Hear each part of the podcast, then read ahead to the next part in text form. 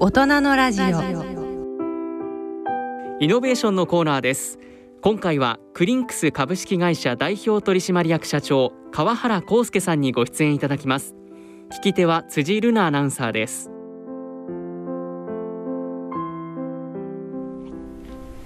大人のラジオイノベーションのコーナーですこのコーナーではイノベーティブな技術やサービスを開発し事業展開されている起業家の方々にご出演いただきお話を伺っています。今回はクリンクス株式会社代表取締役社長川原康介さんにお話を伺ってまいります。よろしくお願いいたします、はい、よろしくお願いします。今回は八丁堀にあります1階にマツダのショールームが入っているというクリンクスさんの、えー、社長室にお邪魔してお届けしていますではまず川原社長のプロフィールをご紹介させていただきます。1963年に福岡県でお生まれになりました。早稲田大学商学部を卒業後マツダ株式会社に入社。1995年32歳で IT 業界に転身し2002年12月にお一人でクリンクスを設立。業界未経験からグループ企業を含め1000人規模にまでクリンクスを成長させました。現在はこのクリンクス代表取締役としてテレワークを日本の働き方のスタンダードとするべく推進中でいらっしゃいます。そしてえー、趣味は先ほど伺ったところゲームだということですね。はい、ありがとうございます。ゲームは遊ぶ方ですか、はい、作る方ですか？いや、あの仕事で作る方に加わってますけども、あの普段はあの当然遊ぶ方です、はい。どういったゲームがお好きなんですか？あのね、私結構マニアックなんで、はい、パソコンで、はい、ゾンビとか出てきてね、それをこう撃ちまくるとか、そういうゲームが好きなんですそうなんですね。はい 今、あのゲームを作っているのもお仕事だというお話があったんですけれども、はい、まずは会社概要を教えていただけますか。どんなことをされている会社なんでしょうか？はい、えーと、弊社クリンクス株式会社なんですけども、えー、基本的にはまあ IT に関する、えーまあ、企業様のいろんなお手伝いというところがメインになります。でその内容としては、えー、主にいわゆる IT インフラと呼ばれる分野えネットワークとかサーバーとか言われるところが多いんですけども、まあ、そこのお客様先のこうそのインフラの運用補修のお手伝いだったりもしくはそれを新しく作ったりといったようなお仕事とあとは開発アプリ開発とかウェブ開発そしてまあ今ちょっとお話しましたそのゲームの開発の一部そこに含まれてます。であとさらにですね、えー、特徴的なところといたしましてはいわゆるその在宅エンジニアあの、まあ、いわゆるテレワークで、えーまあ、エンジニアをお客様のところに派遣すると。いったサービスをこれ2016年かな？2017年かな？に開始 いたしまして、まあ、そこであの結構地方のエンジニアとかにも、えー、活躍いただきたいということで、えー、その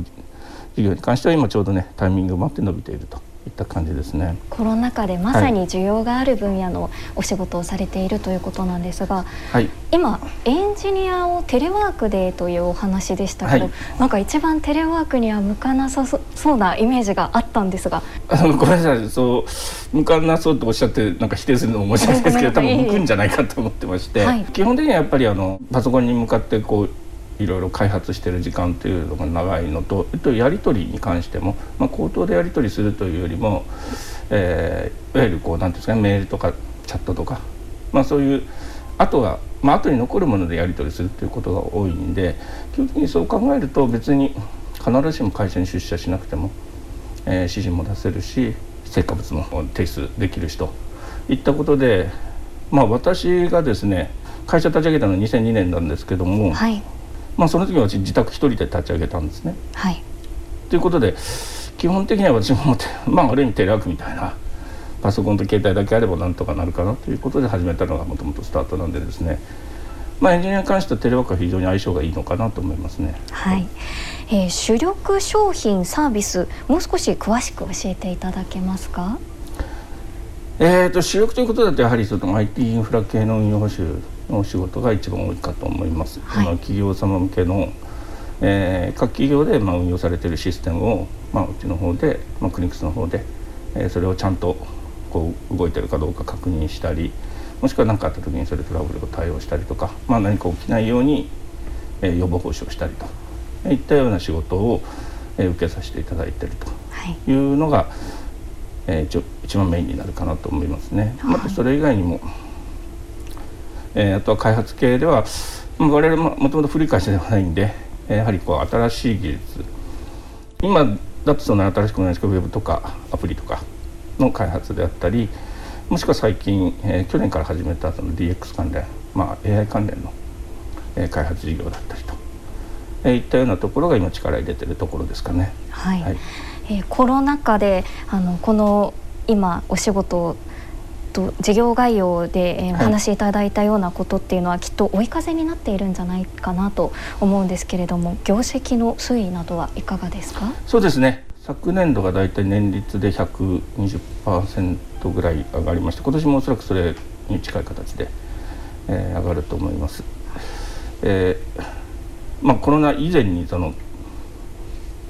在宅エンジニアの派遣サービスを始めたんですけども、まあ、最初は本当に苦労して全く結果も出なかったんですが、まあ、ある意味コロナがちょっと追い風になったのは確かかなと思いますね。はい、一番経営危機だったなというのはどの年代どのこれもはっきりしててあのリーマンショックの時ですね。リーマンショックの時、はい、はい、ずっと IT 業界ってすごく忙しくてですね私この業界入ってきてで常に人が足りない状態だったんですねなんで、まあ、仕事の方はいくらでもあるっていうふうに勝手に思い込んでたんですけども、まあ、リーマンショックで初めてちょっと仕事がないというのを経験して。あれ同業他社さんが特にですね、えー、もう倒産したりとか、えー、例えばこう他の会社に合併されたりとかっていう私も知り合いの社長さんがそういう状況に結構なっていくのを見て、まあ、かなり危機感を本当に感じまして、まあ、ただ倒産された会社とかっていうのはどっちかというとその7割が仕事がなくて3割が仕事があると、えー、いわゆる開発系の会社さんっていうのはそういう状況でこれもどうしようもないなって正直私も思ったんですけども、まあ、ちょっと振り返ってみたらクリンクスの場合は3割仕事がないと7割は基本的に、まあ、運用保守の仕事なんでまだ残ってると。いった状況だったんで、まあ、これだったら、まあ、新規の採用は止めるにしても、えー、リストラはしなくてもおそらくもうちょっと、うん、頑張れば仕事をなんとか確保できるんじゃないかなというふうに思って社員に対してあの、まあ、今こういう非常事態だけど、えー、今こういう、まあ、ある程度こうの数字もちゃんと出した上で、えー、これであればリストラしなくてもみんなが営業現場で頑張ってくれればえー、なんとか乗り越えれると思うということを伝えました。で実際にまあその時、えー、毎日のようにそういう発信をしてで結果としてはまあある程度それがみんな理解してくれて結構あのいろ現場での、ね、仕事をキープしたりもしくは増やしたりっていうことをやっていただいてまあおかげでじゃないですけど、ね、本当に1年半ぐらいでまた業績が回復し始めたというようなことがありました、はい、社員全員営業で乗り切っていけたということですね。そで、ねはい、でその時にやっぱり経験もすごく大きかったなと思います。はい、だから今その時に残ってた社員が、まあ、基本的に今うちの幹部社員として活躍しているという、ね、そうなんですね。御社はテレワークなどにもすごく力を入れていると思うんですがそのテレワークって御社の中ではいつぐらいからもう始まっていたことなんですか？2016年ですかね。年。まああのもともと私 スタート地点にテレワークみたいなもんだったんで、はい、そう考えると最初からなんですけどもまあ実際そうは言っても私も出社してたんでで実際に本当に会社として取り組み始めたのは2016年ですね。2016年、はい、そうなんですね。あじゃあ本当にコロナ禍の少し手前ぐらいから始めてそうですね。3年ぐらい前からですかね。なんですね。はい。このなんかここまでやってくる中で会社の規模が大きくなっていく中で何か大きく変わっていったことってありますか？経営するの。まあやっぱり、うん、テテレワークを推進し始めたのは結構大きいですかねこれまでこの業界っていうのは大体こうお客さんのところに常駐して、はい、でまあ、派遣のしか派遣して仕事をするっていう形がほとんどでそういう中でこう働く場所の制限でこうなかなかせっかく、まあ、人手不足っていうのもあって、まあ、どうやって優秀な人材を確保しようかっていうところでですねまだまだ地方だったりもしくはこう自宅だったら仕事ができるといったようなこう主婦の方だったりとかまあ、結構経験されてる人とかそういう人も結構いたんで、まあ、そういう人に働ける機会をこう作って、まあ、我々としてもいうところが、まあ、そのテレワークを推進することで結構進み始めたんでこれはもう結構大きな変化かなとは思います。はい、やっぱデメリットってどういうところですか？デメリッでもいろいろありましたね。はい、ねやっぱりそのコミュニケーションのレベルがすごく落ちたなとは思ってます。特に新入社員とか、はい、これまであの、まあ、仕事自体はあまりしたことがない人とかにいきなりやっぱりこうリモートで、えー、研修とかリモートワークというともう会社の例えば同期とか先輩ともう全く会うこともなくそのまま自宅で現場に入ってなんてことになるとちょっとやっぱり気持ちの切り替えというか何て言うんですかねそのやっぱりコミュニケーションという面でもその同期とちゃんと深く話したこともないとか、まあ、そんな感じで、まあ、悩む社員というか、まあ、ちょっとうまくいかないみたいな話も聞いたりもしてましたかね。であとはそのテレワークを前提とした仕事の進め方の中で、えー、これはまあ最初はいろいろ手当たり次第でそれぞれのまあ部署でいろんなやり方をしてたんですけども、まあ、やっぱ誰もがまず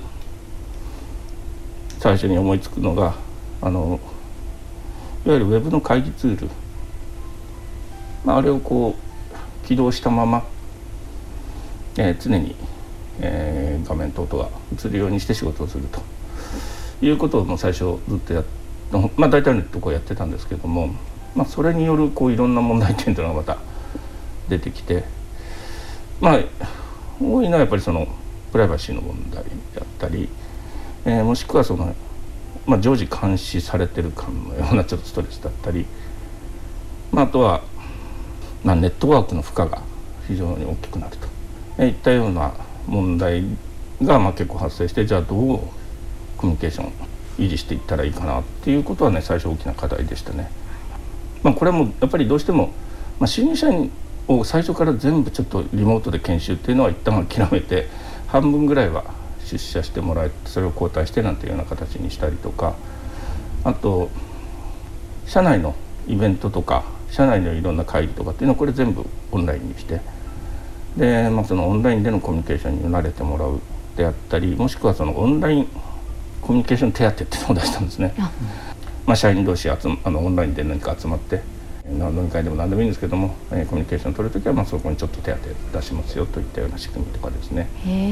まあ、それでなんとかこうオンラインでのコミュニケーション活性化させたいというようなことはチャレンジしたのとあとは、まあ、これは弊社のサービスにもなるんですけども在宅というツールを開発しまして、はい、これがさっき言ったようなそのいわゆるウェブ会議ツールでの欠点を少しこう改良してというか常時接続はしなくていいしえー、かといって声をかけたい時はいつでもかけれるしと、えー、また、まあ、ネットワークの負荷も軽くなんていうようなところを改良して、えー、それをまあ社内に導入して、えー、運用開始したというようなことで、まあ、いろいろこうチャレンジをしているといった状況ですね。遠隔地勤務の先駆けになってるっていうのは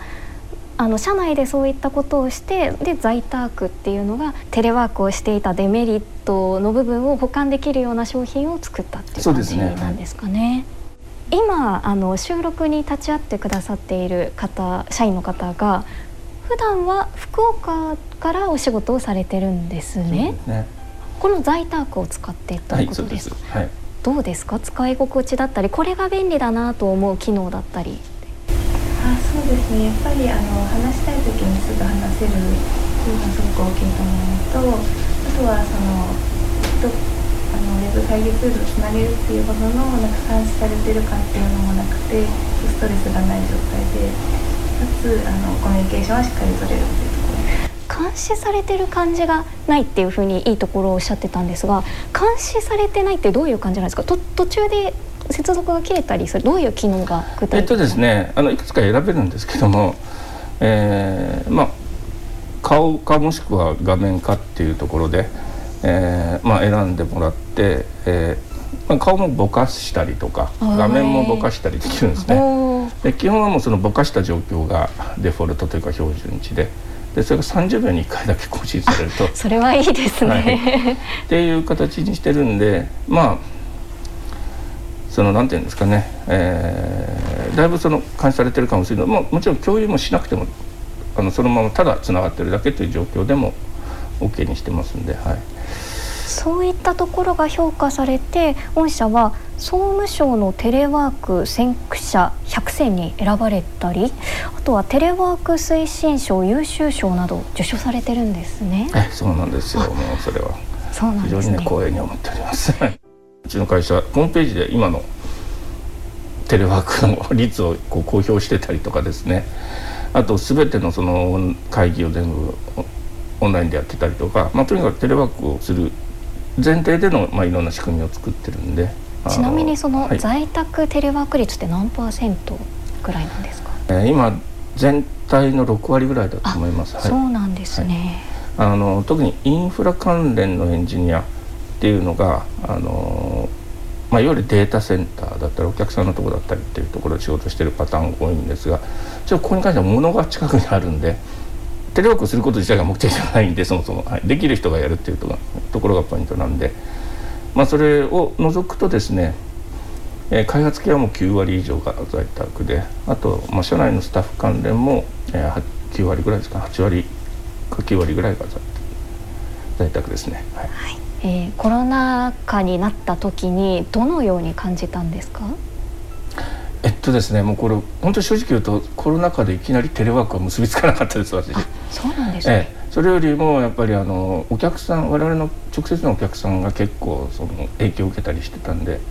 例えばそうですね具体的に言えば飲食系のお客さんとかスポーツあのスポーツジムのお客さんとか。あの、まあ、逆にちょっと危機感すごく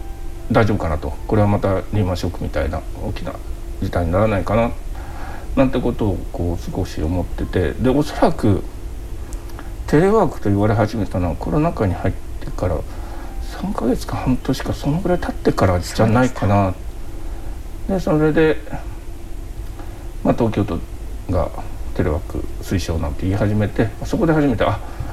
これはあのすごくうちにとってはプラスになるかもということは考えましたね。ではここからは社長ご自身について伺っていこうかなと思っているんですけれども、はい、えー、少年時代どんな少年だったんでしょうか？す。ごい生意気だった そうなんですか。あのそうですね。ちょっと変わってたとは思います。どんなところが変わ成績は良かったんですよ。頭は頭脳明晰、ただねあの授業とかがなんかおとなしく聞けなくてすぐ授業中になんか話したりなんかえお絵かきしたりとか いつも怒られてましたね。とにかく通知表はもうずっと落ち着きがないとか 続けて。学生時代はどんなことに主に関心があったんですか、はい、勉強はできたということは他のところにエネルギーを十分に注げたことですよね。学生中はまあ今は小学校ぐらいですね、はい、中学校ぐらいまではまあ勉強もできた子だったんですけど高校に入ってからもうダメです。そうなんですか。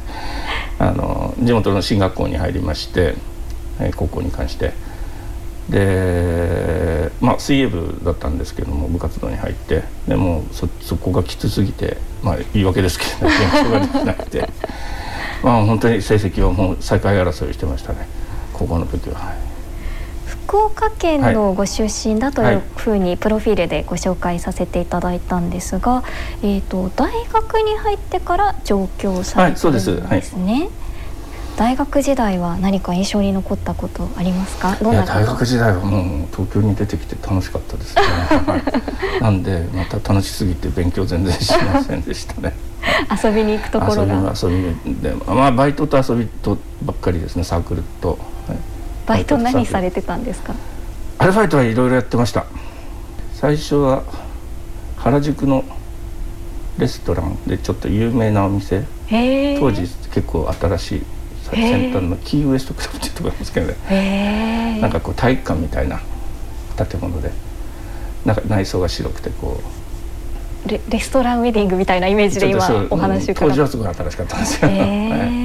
まあ、そこでバイトしてて他には米屋の配達とかやってましたね。あそうなんですか。あの軽トラで都内をこう小袋を通のレストランとかに配達してもらってとかあれもやってましたね。スキーのインストラクターもやってました。はい。ということはスキーもお上手なんですね。インストラクターができる。もうね大学入りって初めてやったんですけどもハマっちゃって面白くて もうそのままなんかずっと スキー場についてみたいな感じでしたね。すごく充実した大学生活を送られていた。そうですよね。今考えればね今の人たちかわいそうですよねコロナで。あそうですね、大学卒業後にマツダ自動車メーカーに入社されるということなんですがどういったいきさつでマツダに入社することになったんですか？いきさつですか？選あの私本当に車が好きだったんですよ。はい。たもう小学校の頃あのスーパーカーブームがあ。った。ちょうど時代で、はい。あの少年ジャンプの「サーキットの狼」っていう漫画読んで育ってまあ車がとにかく憧れてまあその時からと車の絵をとにかくよく描いてましてさっき授業中に描いてたと言ったんですけどもそれが高じちゃって結構あの本格的に描いてでよくね当時小学校中学校の時かな。あのじか車の雑誌にそういうコーナーがあったんですよ。はい。あのそこで何回も入選したりとかしてて。あ車の絵を描いて送ると、何か優秀な作品が載るっていうようなそういうコーナーですね、じゃあ絵がすごくお上手なんですね。いやーどうなんですかね。わからないですけど。まあもう好きでとにかく描いてて、ええなんでまあなんか漠然と車関係に行きたいなっていうのがあって。営業ですか？作る方ですか？どんなお仕事いやもう文系だったんで営業ですね。そうなんですね、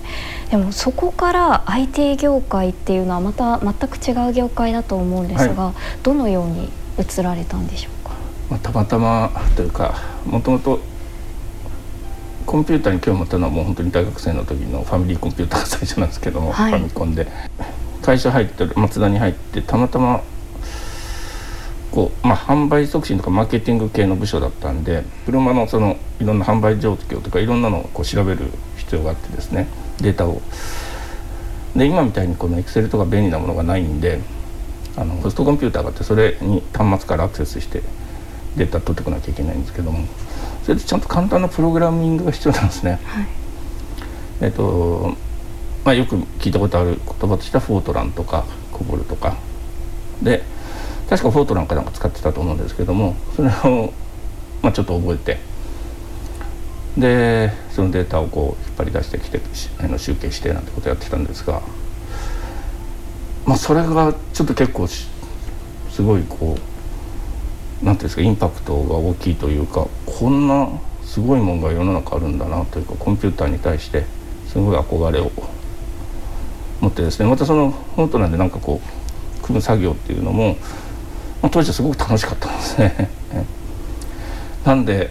もう漠然となんかこういうの仕事にしても楽しそうだなっていうのは松田時代にちょっと考えてました。95年に IT 業界に転身されるということですが、95年だと周りにそういうことをされてた方ってまだそんなにいないまだそんなにはいないですねただ Windows95 がちょうど発売された年でまあすごくもこう盛り上がろうとしてた感じですね。それが仕事になりそうだってその時からもうすでに感じていたんですか？そうですね。仕事になりそうというのはもちろん思ってはいたんですけどもあのじパソコンだけ買って、まあ、あのバス辞めた時に残ってた貯金しておく金でパソコン買ってもう本当に自分で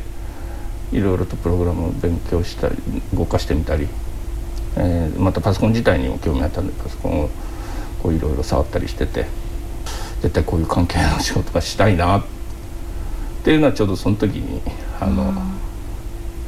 土買われたわけじゃないですけどね、はい、思ったことですかね。プログラマーが自分はきっと転職だろうと思ってました、はい、でも好きが高じてはい。どんどん追求していって IT 業界にということなんですが周りの反応ってどんな感じでしたか？その時。まあもう松田を辞めれる時にそそもそも反対だったんで周りはですね家族とか。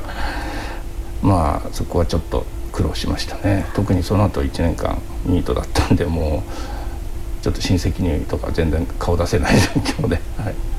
そこからこのクリンクスを創業するまではどんなことがあったんですか？えー、と前職なんですけどもあの基本的には私最初プログラマーで入社させてもらってでももう本当に小さな会社で10人ぐらいの会社だったんですね、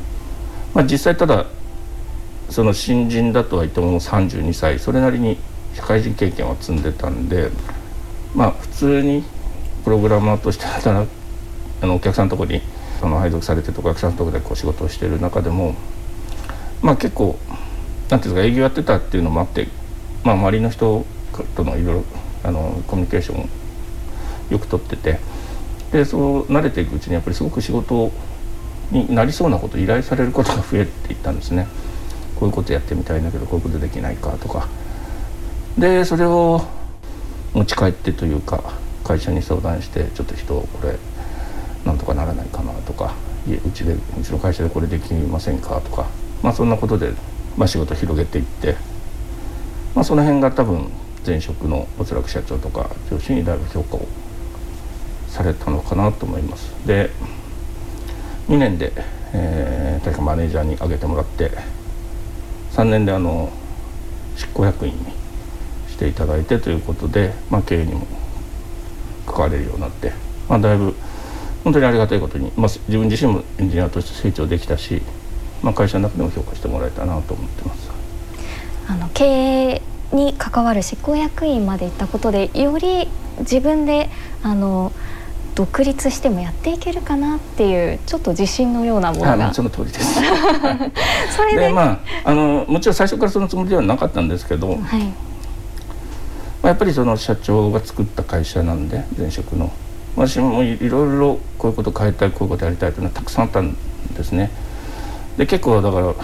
あの前職の時の役員とかとは私結構ぶつかっててまあいろいろこうじゃなきゃああじゃなきゃまあいろいろ